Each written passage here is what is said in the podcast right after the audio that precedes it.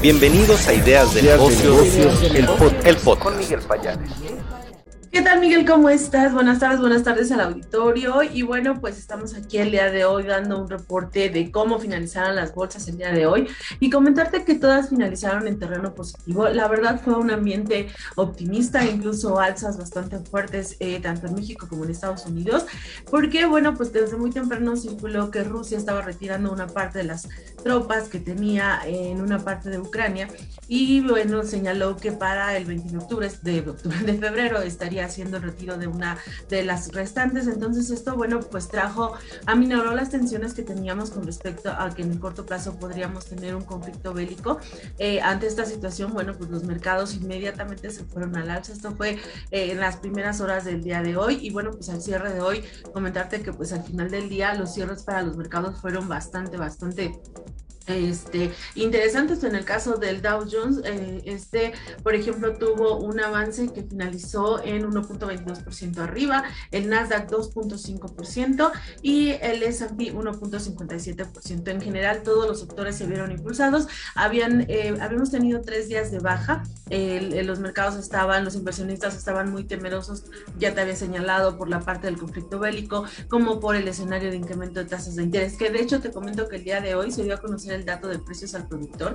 Este fue por arriba de lo que se estaba esperando, la inflación al productor, eh, eh, de hecho, el más alto desde 2010 y hace prever, bueno, pues que la situación y las presiones inflacionarias se mantienen y los inversionistas no hicieron mucho caso de eso, se fueron más bien por la menor aversión al riesgo por la parte bélica. También te comento que los precios del petróleo bajaron, que también estaban teniendo en el incremento, este incremento de tensiones en aquel país y, eh, y bueno, pues eso fue lo que se observó. Entonces, entonces, la parte de los reportes comparativos que se dieron a conocer el día de hoy, la verdad es que salieron reportes bastante buenos. Hace un ratito salió eh, Airbnb. Airbnb superó las expectativas del mercado tanto en la parte de utilidades como en la parte de ingresos y dio a conocer una guía positiva. Está señalando que está teniendo mayores reservas para los siguientes meses. Entonces, aquí lo que se está notando pues es un aminoramiento también con la cautela respecto a la pandemia. Esto es positivo. Eh, otra de las empresas que dieron a conocer conocer eh, muy temprano sus cifras.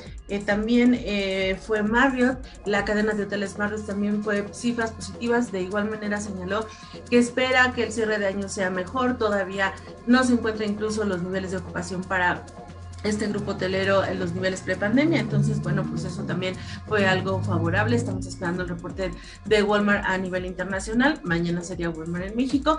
Pero bueno, en general los reportes que se dieron a conocer el día de hoy fueron favorables y esto también fue algo que, notamos dentro del mercado. En el caso de México, pues bueno, la Bolsa de México subió 1.57% y el FTSE de Viva subió 1.38%. La verdad es que también un muy buen desempeño de todas las emisoras que conforman estos índices. Notamos avances significativos en empresas que habían caído mucho en los últimos días, como es el caso de Cemex. El día de hoy subió 6%, pero bueno, trae una racha de, de baja esta emisora desde su reporte. Otra fue Megacable, que subió 4.5% y Arca Continental. Arca Continental subió 4.2%. Aquí te comento que Arca dio a conocer su reporte en la mañana. La verdad es que fue un reporte positivo, crecimiento en todos sus mercados.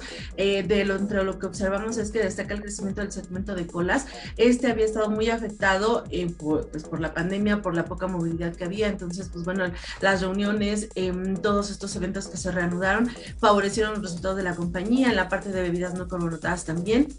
Y bueno, pues dentro de la guía también está señalando que este año puede haber un muy buen desempeño. Hay segmentos muy interesantes en los que la compañía estaría interesada en crecer. Recordemos que estaría explorando, por ejemplo, la distribución de cerveza. Entonces, eso es algo que podría suceder más que nada en mercados como de América Latina.